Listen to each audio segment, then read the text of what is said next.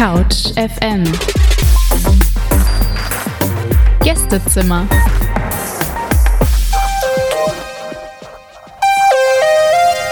Hallo und schön, dass ihr zu unserem Gästezimmer eingeschaltet habt. Mein Name ist Frieda und ihr seid auf der 91.0 und somit ganz richtig, denn ich habe hier gegenüber von mir im Studio eine unglaublich bezaubernde Frau, die ihr unbedingt kennenlernen solltet. Die Hula-Hoop-Artistin Gwenadu Schröcklelöck. Hi. Hallo. Ich freue mich total, dass du dir für uns Zeit genommen hast und die Vorgeschichte war ja, dass wir eigentlich Anfang des Sommers ein Interview zusammen hatten, was eigentlich ein ganz anderes Thema betreffen sollte, denn ich hatte die Idee herauszufinden, wie es ist, wenn man im Zirkus bzw. in der Varieté-Szene groß geworden ist. Das bist du nämlich, da kommen wir gleich nochmal dazu. Aber long story short, wir haben dann ein super langes Gespräch miteinander geführt, was mich sehr berührt hat, denn ich habe viele Dinge gehört, die ich absolut nicht so auf dem Schirm hatte. Und wir haben letztendlich die meiste Zeit über Sexismus und sexualisierte Gewalt gesprochen, die du und auch ganz viele andere Künstlerinnen erfahren. Und die Beiträge, die ich dazu gemacht habe, die kann man natürlich auf SoundCloud nachhören. Da gibt es einen zur Zirkuskarriere und einen zweiten zur eben sexualisierten Darstellung von Frauen im Zirkus. Und über letzteres wollen wir heute gemeinsam sprechen. Also kein leichtes Thema und deswegen spreche ich hiermit auch eine Triggerwarnung aus. Wie geht's dir? Und vor allen Dingen, wie geht's dir damit, heute hier zu sein und darüber zu sprechen? Ich bin unglaublich dankbar, dass du mir die Plattform gibst, darüber zu reden. Ähm, es gibt immer mehr Möglichkeiten und immer mehr Künstler auch, die anfangen, darüber zu reden und dieses Thema immer mehr zu verarbeiten, bearbeiten und ähm, öffentlich zu machen. Und dementsprechend danke, dass ich hier sein darf. Wir freuen uns umso mehr. Und ich freue mich besonders heute, weil im Gästezimmer das immer so ist, dass wir die Gäste die Playlist aussuchen lassen. Und deswegen hören wir jetzt den ersten Song von Gwens Playlist, Parquete va von Jeannette. Das ist auch dein erster Auftrittssong gewesen, wie du mir gesagt hast. Ja. Und hat dir somit eine, ja, viel Rolle in deinem Leben gespielt.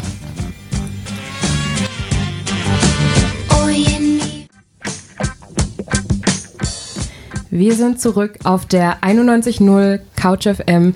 Falls ihr erst jetzt eingeschaltet habt, mit mir im Studio ist die Hula-Hoop-Artistin Gwenadu Schröcklelöck und ich bin Frieda.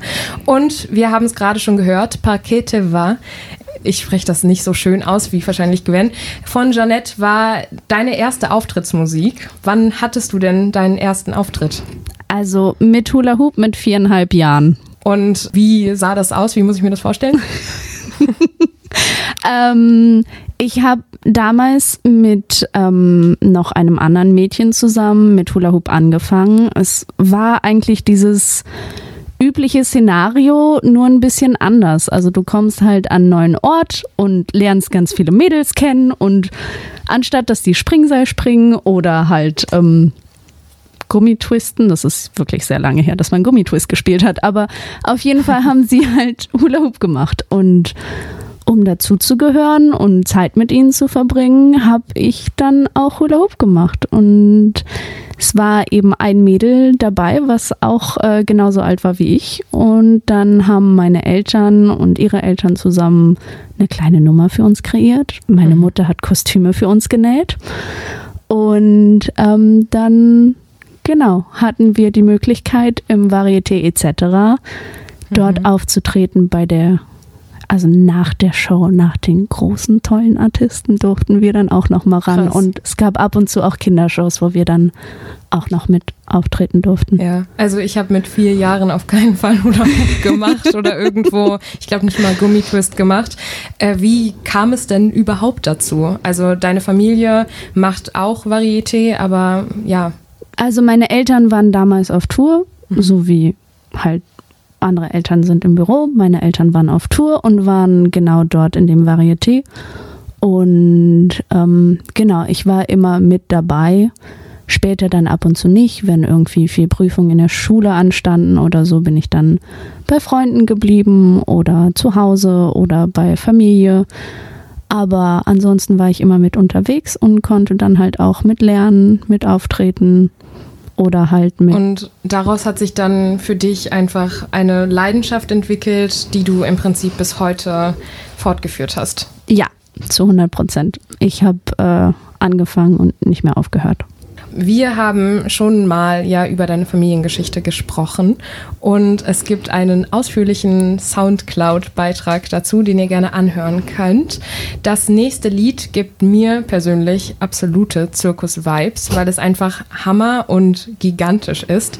Don't Rain on My Parade von Barbara Streisand aus dem Musical Funny Girl, das 1964 uraufgeführt wurde.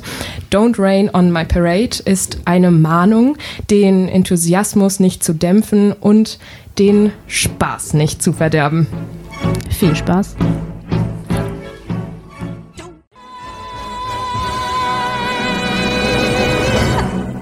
Don't Rain on My Parade, Barbara Streisand. Ich bin heute hier mit der Hula-Hoop-Artistin Gwenna Duschröcklelöck. Ich bin Frieda und ihr seid auf der 91.0 Alex Berlin. www.couchfm.de Um die sexualisierte Gewalt, die ihr Künstlerinnen erlebt, zu ergründen, glaube ich, dass es sinnvoll ist, erstmal darüber zu sprechen, wo die sexualisierte Darstellung von Frauen im Zirkus überhaupt ihren Ursprung hat. Und du hast mir erzählt, dass es da ein ganz besonderes Buch gibt, in dem man das ganz gut sehen kann. Magst du mir davon erzählen? Es gibt ein wunder wunderschönes Buch, mein Traumbuch. Ich habe es mir immer noch nicht gekauft. Ich weiß nicht warum, aber ich liebe dieses Buch. Ähm, und es heißt äh, The Circus vom Taschenverlag. Also die, die sich kaufen, herzlichen Glückwunsch, ihr seid weiter als ich. Ähm, und darin sieht man sehr, sehr gut die Entwicklung des Zirkus, vor allem in Amerika und auch sehr viel die Kostüme dokumentiert.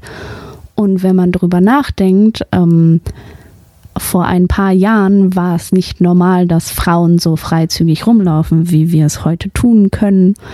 Und für viele war es damals halt unglaublich schockierend und freizügig, dass auf einmal Frauen in Trainingsanzügen oder halt etwas knapperen Kostümen auf der Bühne zu sehen waren, was aber komplett logisch ist, weil keine Trapezartistin kann in einem, natürlich kann sie es, aber dann muss es anders in Szene gesetzt werden, in einem langen Kleid mit Unterrücken, Corsage und Co. auftreten. Es ist so bewegungseinschränkend, dass es eigentlich nicht geht. Genauso wenig wie eine Kontorsionistin oder wer auch immer wirklich tätig ist dann muss es irgendwie wirklich mit eingebaut sein. Und somit hat sich das, glaube ich, schon sehr, sehr früh entwickelt, dass Frauen einfach freizügig waren. Und es war halt in dieser Welt okay, aber für die Außenwelt ist es nochmal was ganz anderes und viel skandalöser. Und im Zirkus ist es dann natürlich auch nochmal so. Hier sieht man auf einmal mehr von den Frauen als sonst. Mhm. Ich kann mir vorstellen, dass es besonders in der Vergangenheit, also auch in anderen Epochen, äh, noch ja, spektakulärer war oder noch radikaler als jetzt heutzutage, weil wir sind ja mittlerweile viel nackte Haut gewohnt, also besonders hier so in unserer westlichen Welt. Ähm, und ja, nichtsdestotrotz hat es dort angefangen und äh, es ist eigentlich total wunderlich erstmal, wenn man drüber nachdenkt und dann macht es aber total Sinn, dass du sagst, dass man eben nicht so gut Sport machen kann oder turnen kann in bodenlangen Kleidern. Also der Knöchel war damals definitiv frivoler als heute. Aber ähm, nein, es ist nicht möglich. Deswegen kamen dann ja auch irgendwann diese Turnanzüge und Reitkleider und erst in den 20er Jahren gab es halt wirklich dann die richtigen Tennis-Outfits, in denen man sich auch ausreichend bewegen konnte. Wenn man sich das viktorianische Zeitalter ansieht, die hatten in ihren Turnanzügen noch Corsagen drin. Mhm.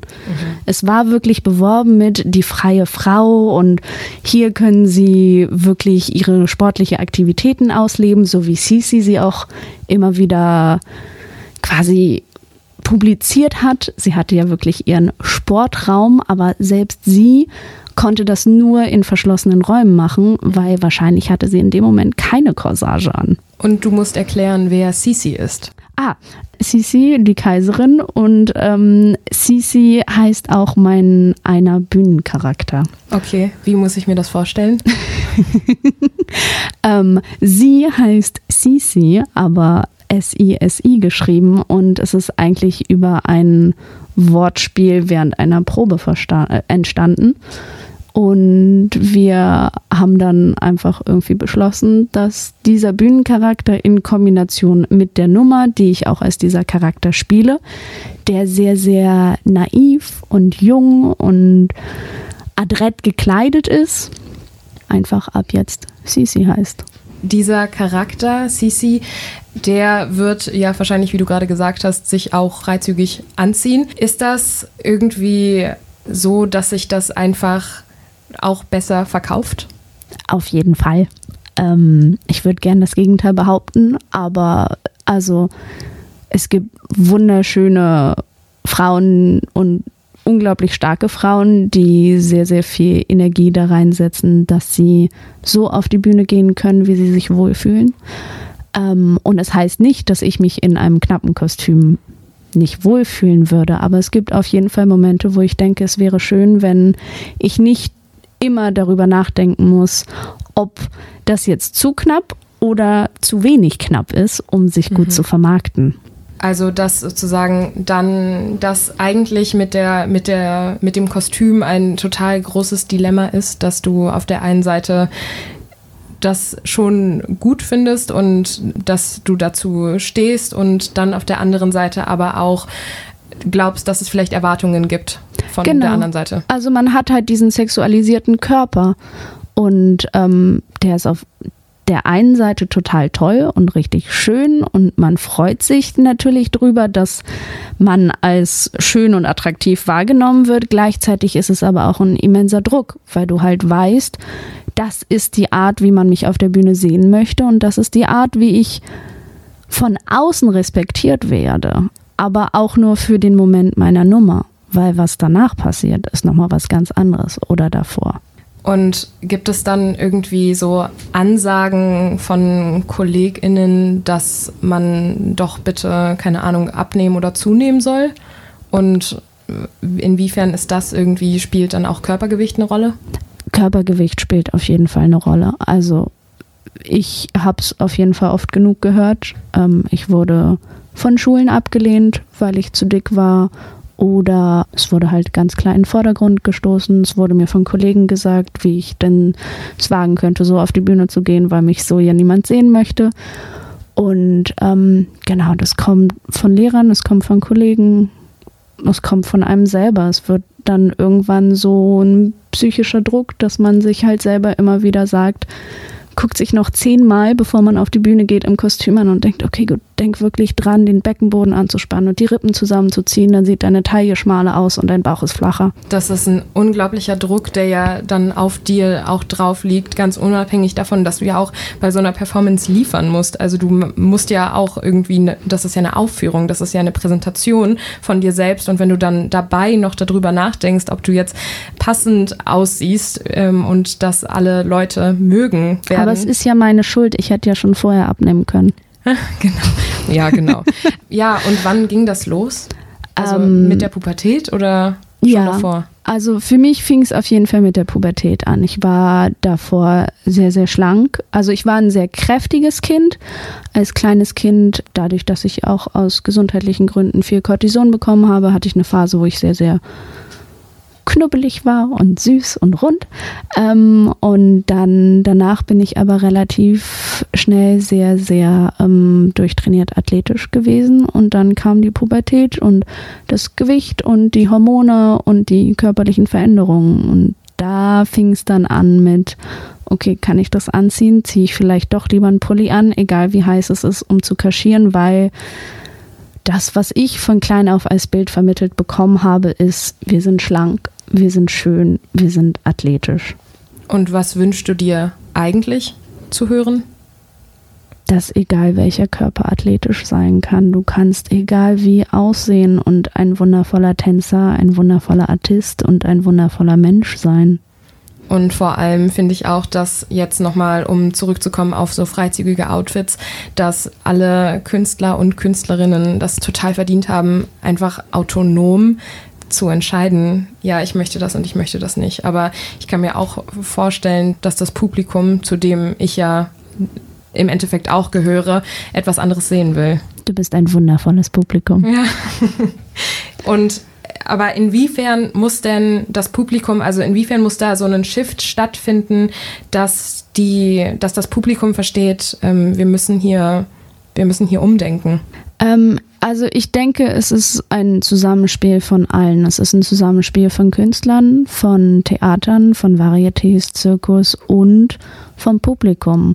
Und ich glaube, vom Publikum sollte halt und das sage ich wirklich nur, es sind Individuen, bei denen das passiert. Es ist nicht das gesamte Publikum. Publikum, ihr seid wundervoll und ich bin immer dankbar, dass ihr da seid. Aber dass ganz klar ist, dass selbst wenn ich einen Charakter spiele, ich ein Mensch bin.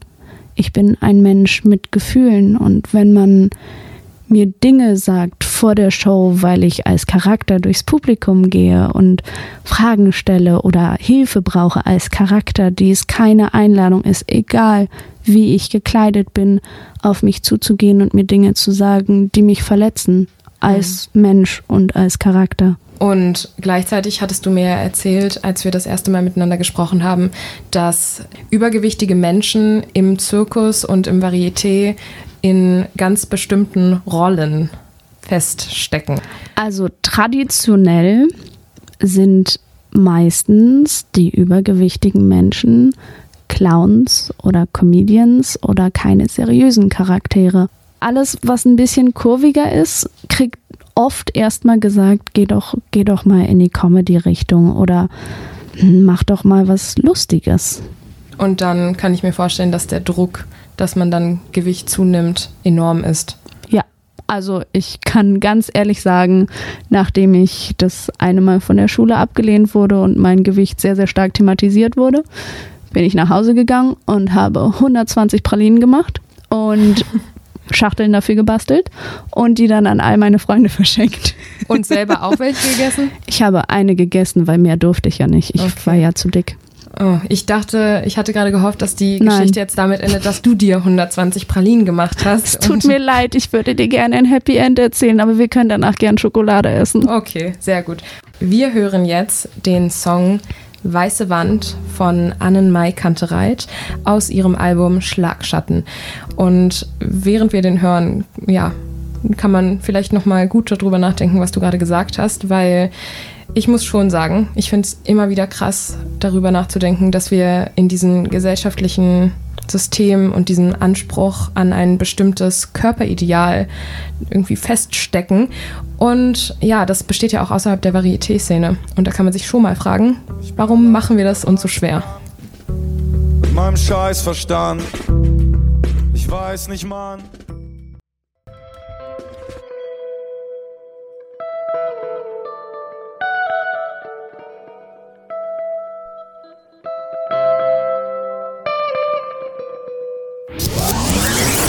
Alex Berlin am Nachmittag. Mit Couch FM. Täglich 17 bis 18 Uhr. Jetzt haben wir ja gerade schon mal darüber gesprochen, wann das für dich losging, auf alle Fälle mit dem Gewicht, ob du, wie alt du da warst.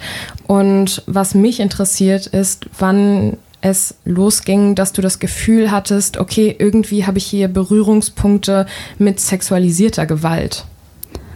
Also, was man dazu sagen muss, klar geworden ist es mir erst viel später. Ich habe dieses typische von er meint's nicht so und nimm's nicht so ernst oder es war doch nur ein Scherz wirklich sehr sehr tief verinnerlicht gehabt und irgendwie ganz oft sind die Dinge halt direkt vor der Show passiert oder direkt bevor ich zu meiner Nummer auf die Bühne gegangen bin und dann weiß ich nicht, für mich, und das klingt so blöd, aber ganz oft ist es einfach, wenn du auf die Bühne gehst, dann blendest du halt oft so das, was dich gerade berührt hat oder so aus, um halt das machen zu können, was du machen musst in dem Moment und was du ja auch gerne tust.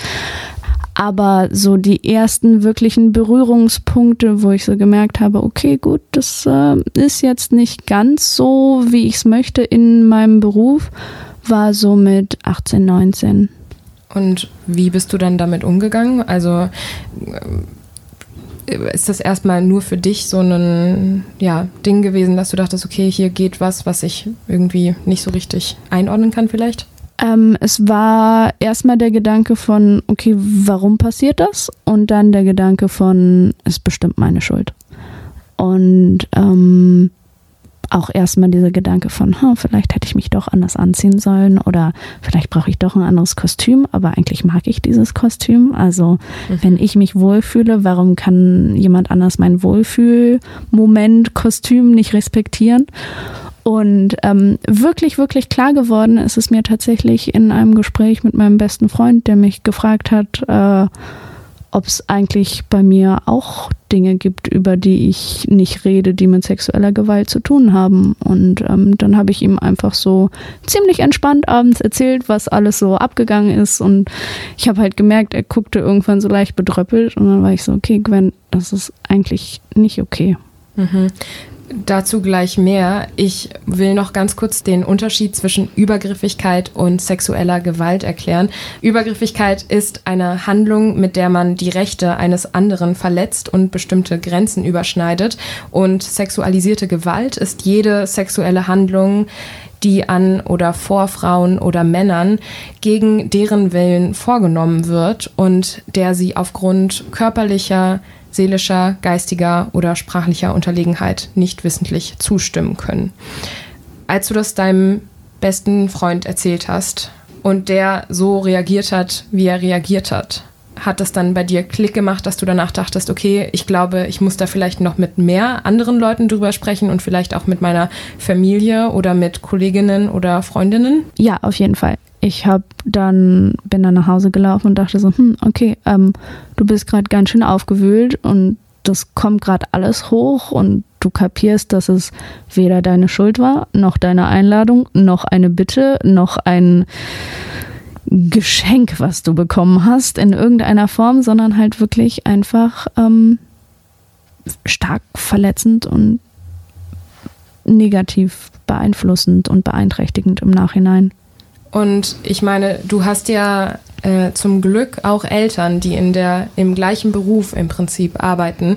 Hast du da vielleicht dann bei deiner Mutter mal nachgefragt oder auch bei deiner Schwester, wie die das erleben und ob deine Mutter das vielleicht auch schon Jahre vor dir erlebt hat und dir vielleicht nicht mitgeteilt hat? Absolut. Ich habe mit meiner Mutter drüber geredet und die hat auch ein paar Geschichten ausgepackt, wo ich so war, wow, das kann nicht wahr sein. Und tatsächlich hat sie am Anfang aber auch so halt in dem Ton von ist halt so drüber geredet und als ich ihr dann so ein paar von meinen Sachen erzählt habe, kam dann so ein bisschen der Punkt zusammen von ah, vielleicht doch nicht einfach so, sondern ein bisschen heftiger. Mhm. Und sind das dann im Publikum einfach Leute, die sich was, was sagen die dann? ähm, es kommt total drauf an. Ähm, jetzt in der letzten Show, die auch so meine erste große Produktion war, waren es Dinge wie, also ich habe immer nach einem Showcharakter gefragt, der tatsächlich mein Vater war in der Show. Also mein leiblicher Vater, aber in der Show ein Charakter, um es genauer zu erklären. Ähm, und ich habe ihn immer gesucht und bin dann halt durchs Publikum gegangen und habe halt nachgefragt. Und es kamen halt verschiedenste Dinge zur Sprache, wie ähm, keine Sorge, Schätzchen, das bin ich und die Handschellen im Keller liegen schon parat. Oder ähm, ich glaube, mein absoluter Favorit war, ich bin ein, ein Tisch mit ein paar jüngeren Herren gegangen und habe halt nachgefragt und wir haben uns ganz nett unterhalten und sie mochten meinen Charakter, haben so ein paar Witze gerissen und es war irgendwie, es hat ganz gut funktioniert und ganz hinten am Tisch saß ein älterer Herr, den ich nicht gesehen habe und mit dem ich auch nicht gespielt habe. Und als ich gerade mich verabschieden wollte, hörte ich nur von ganz hinten, ähm, also mit den Möpsen würde ich auch gern mal Gassi gehen. Wow. Und ähm, alles, was ich getan habe, ist einen guten Rutsch zu wünschen und bin dann halt gegangen und habe den Rest der Show eigentlich nur noch gezittert, weil ich nicht wusste, wie ich damit umgehen soll. Und am nächsten Tag dann wieder das Kostüm anzuziehen und ähm, zu merken, dass auf einmal ich wie so zwei Personen bin. Also sowohl sie hat Angst, als auch ich habe Angst. Und so, uh, ich, ich will da eigentlich heute gar nicht mhm. raus. Oder was ist, wenn es nochmal passiert? Und also meine Mutter hat genauso Sachen abbekommen. Ähm, was sind das denn für Outfits, wenn du jetzt gerade sagst, dass du irgendwie. Also ich laufe also das Kostüm, was ich zu dem Zeitpunkt anhatte, war ein wunderschönes, von einer ganz, ganz tollen Kostümbilderin ähm, genähtes Kostüm. Ein ähm, 50er Jahre Kleid in rot-weiß gestreift und darüber ein kleines Rotkäppchen-Cape, was als Innenfutter rot-weiß gestreift ist und dazu ein paar schöne rote High Heels. Also jetzt gar nicht eigentlich dieses freizügige Outfit, was vielleicht mir und auch vielleicht anderen HörerInnen in den Sinn kommen würde, wenn wir jetzt die ganze Zeit darüber sprechen, dass, dass sich Frauen so sexualisiert darstellen. Nein, also man könnte meine Waden, meine Knöchel und meine Unterarme und Hände sehen. Aber die Hände waren sogar mit Handschuhchen bedeckt, die rot-weiß gestreift waren. und freizügiger zeigst du dich eigentlich gar nicht. Doch, ähm, während meiner Nummer zeige ich mich definitiv freizügiger, aber selbst das ist quasi ähm, ein, sagen wir, eine Art Badeanzug. Ein Badeanzug? Ja, nennen wir es einfach mal eine Art Badeanzug. Im so ungefähr kann man sich vorstellen von der Art, wie man bedeckt ist. Okay, also du hast dein Kleid an und irgendwann, während du mit, dem, mit den Hula Hoops tanzt, fliegt das Kleid ganz zufälligerweise aus Versehen mal zur Seite. Wow. Ups. Sehr cool. Das würde ich gerne mal sehen. Und wie ist das, wenn du dann so im Badeanzug dastehst? Fühlst du dich dann irgendwie nackt? Ähm, nein, nackt habe ich mich noch nie gefühlt da drin. Ähm, aber also es gibt Momente, wo ich denke, so ja, nice, kann man machen. Und dann gibt es halt Tage, wo ich so denke, ah, ich hätte heute gern einfach so einen richtig flauschigen Onesie an. Und wenn dann deine Eltern im Publikum sitzen, dann tanzt du trotzdem genauso sexy und äh da bin ich absolut schmerzbefreit. Ja, ich finde es sehr unvorstellbar, ehrlich gesagt, dass ähm, ich dass ich so tanzen würde vor meinen Eltern. Also es ist, also diese Nummer ist wirklich mehr eine kleine Mischung aus ein bisschen Swing und Jazzdance, ein bisschen Charleston. Leider mit der Zeit viel weniger geworden, daran sollte ich wieder arbeiten. Mhm. Ähm, aber ähm, es ist jetzt kein Burlesque, so gerne ich auch wieder in die Richtung gehen möchte mhm. oder in die Richtung gehen möchte, wieder klingt falsch. Ähm, und also für mich ist es meine Arbeit und genauso wie ich nicht möchte, dass ich, dass mein Körper im Nachhinein übersexualisiert wird, so würden es meine Eltern ja auch nicht machen. Ich habe meine Mutter in wunderschönen sexy Kostümen auf der Bühne gesehen und ähm, mein Vater leider nie. Papa, wir sollten daran mal arbeiten. ähm, genau, und dementsprechend, nein, es ist die Ästhetik, es geht darum, wie es aussieht und sie kommen dann genauso nach der Show zu mir und sagen so, hey, ähm, lass mal entweder dein Kostüm ändern oder na, der Part. Deine Eltern? Ja. also dank meinem Vater habe ich jetzt endlich Swarovskis auf meinem Kostüm. Wow, das klingt gut. Und ich meine, das ist ja wie schon gehört, eigentlich was total Normales im Prinzip in diesem Beruf, dass man sich so mit Swarovski-Steinchen schmückt und das ist der beste Part. Ja, und dann ist es aber vielleicht auch deswegen so schwierig für das Publikum wirklich diese Unterscheidung festzustellen zwischen das ist jetzt die Bühne und wie du meintest, ich bin jetzt gerade ein Charakter, du hast sogar ja einen Charakternamen. Und das trennt es ja eigentlich noch krasser von dem Persönlichen. Und das Persönliche, das kriegt ja im Prinzip keiner mit.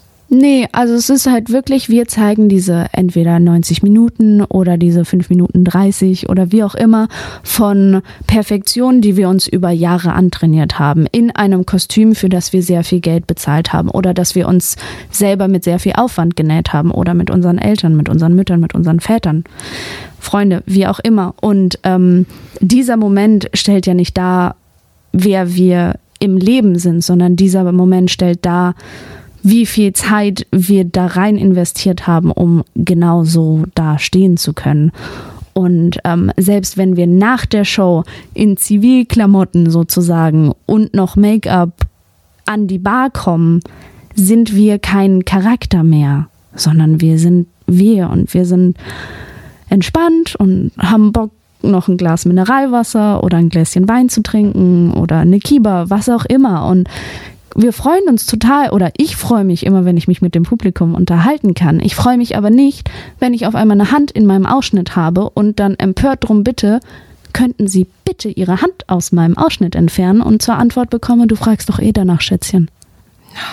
Mann, das ist echt so krass. Und vor allen Dingen ist super krass, dass du so lange gar nicht so richtig darüber sprechen konntest und dass du so viel runtergespielt hast. Und das ist richtig typisches Victim Blaming, was ein riesiges Problem ist, dass man sich einfach fragt, warum mache ich alles falsch, aber eigentlich ist es gar nicht dein Fehler gewesen. Nein, lasst es einfach. Ja. Aber, aber komm, bitte Shows gucken. Wir hören jetzt den nächsten Song und ich wollte dich fragen, ob du den gerne anmoderieren würdest. Sehr gerne. Ähm, wir hören Mesdames von Grand Corps Malade, ähm, ein Musiker, den mir mein Vater sehr, sehr viel als Kind vorgespielt hat und der mich mein ganzes Leben lang begleitet hat. Und ähm, auch von einer sehr, sehr guten Freundin, die eine Show zu dem Thema der sexualisierten Gewalt und äh, Frauen im Zirkus gemacht hat, ähm, übersetzt wurde als wunderschöner Poetry Slam. Und es geht darum, dass er sich bei den Frauen bedankt für die, die sie sind und sich bei ihnen entschuldigt und ihnen sagt, dass er stolz auf sie ist und für sie da ist. Viel Spaß.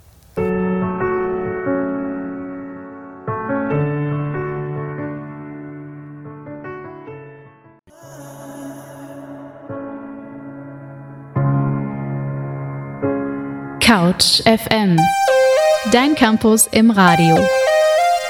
Ihr seid auf der 91.0 Alex Berlin und mit mir im Studio ist die Hula-Hoop-Artistin Gwenadu Schröcklelöck und ich bin Frieda. Und wir haben gerade welchen Song gehört? Mesdames von Grand Corps Malade. Und kannst du mir ein bisschen übersetzen, worum es da geht? Ähm, ich kann dir auf jeden Fall das Lied nochmal übersetzen, aber ich glaube, mit einer meiner absoluten Lieblingssätze in dem ganzen Lied ist J'applaudis de mes deux mains quand tu balances ton porc. Was bedeutet, ich ähm, applaudiere dir, wenn du dein Schwein wirfst. Ähm, Balance ton porc ist äh, das Äquivalent zu dem MeToo-Movement. Ähm, und ah.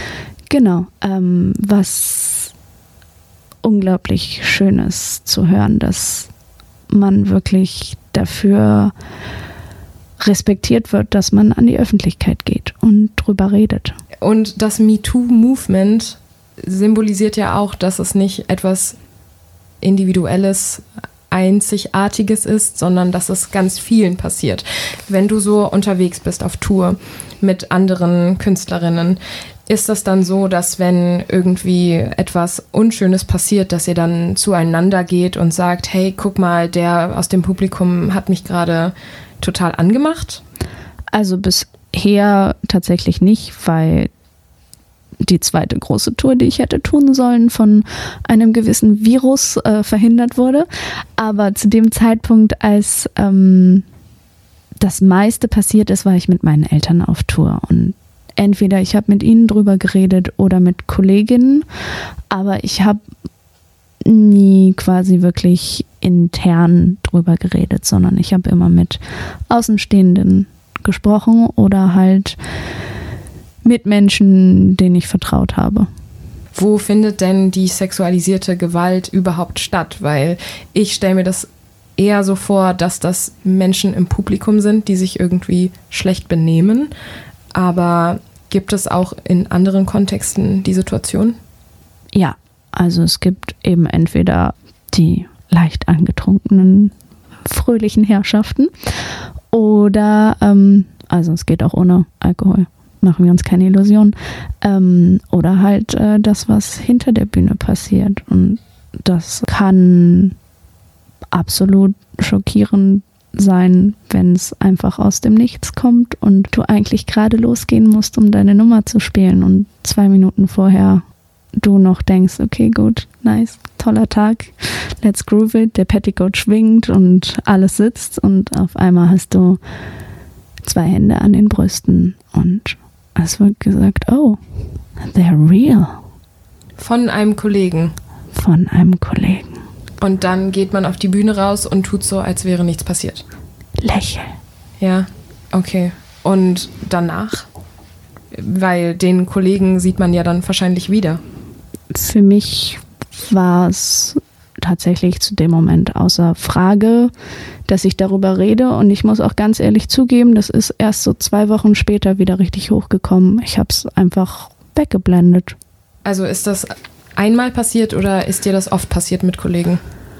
Es ist mir öfter passiert. Das heißt aber nicht, dass ähm, alle böse sind. Also niemals. Ich habe wundervolle Kollegen, sowohl ähm, Künstler als auch Techniker, als auch Crew. Es sind alles wunder, wundervolle Menschen. Aber es gibt halt überall andersfarbige Schafe. Und da kann ich mir dann vorstellen, dass es noch schwieriger ist, darüber zu sprechen, weil wenn das innerhalb der Szene geschieht, dann glaubt man ja vielleicht noch viel eher, okay, jetzt muss ich den vielleicht doch schützen, weil ich noch mit dem arbeiten muss und sonst habe ich noch mehr Angst vor dem oder sonst denken die anderen schlecht von dem oder was auch immer. Nee, ähm, mein einziger Gedanke war, und das klingt so absolut traurig, aber er hat es doch nicht so gemeint. Es war doch nur ein Witz. Es ist doch, weiß ich nicht, ist doch nicht so schlimm. Vielleicht ist er auch gestolpert. Who knows? Und hat beim Stolpern noch was gesagt. Exakt. Aber es ist ja dunkel hinter der Bühne. Man muss ja reden, sonst läuft man ja ineinander. Ist das denn aber was Normales, mit dem du einfach seit Jahren so lebst, dass du auch angefasst wirst? Ähm, also ich meine, in unserem Beruf ist es ganz normal, dass du angefasst wird. Ähm, das ist, gehört dazu. Entweder ähm, beim Training oder halt, wenn du aufgefangen wirst oder wenn du halt Partnerakrobatik machst. Das ist überhaupt nichts Schlimmes. Ich äh, finde das super, dass wir alle fein mit unseren Körpern sind und uns da auch voll respektieren können.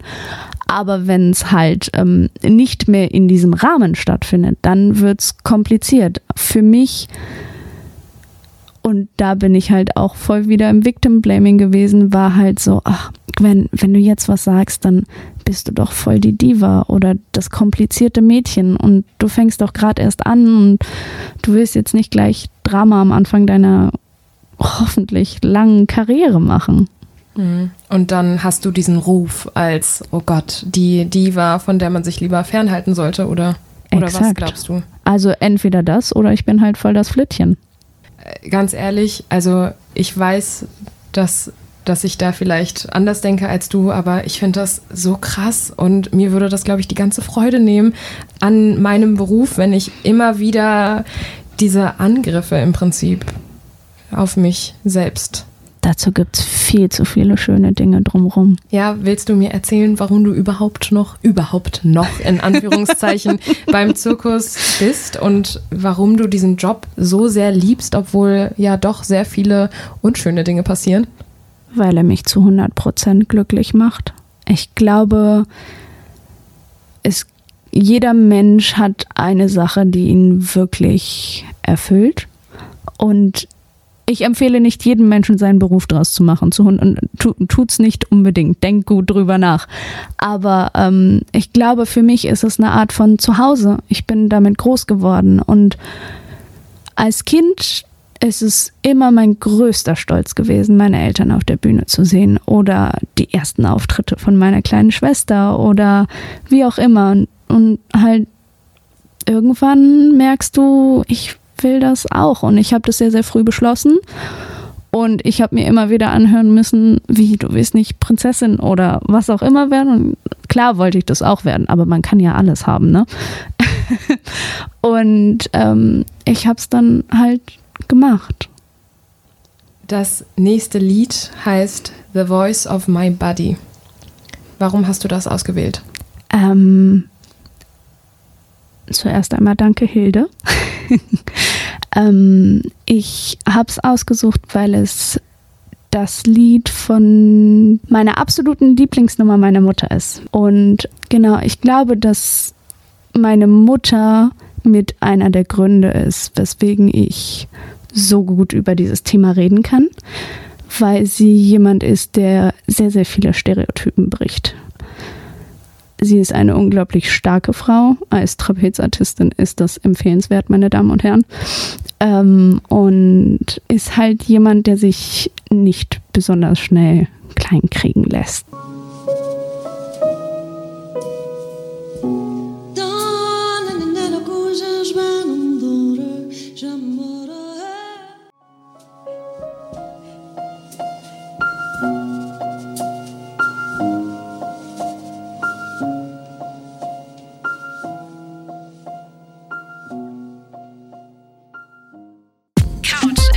Couch FM Gästezimmer.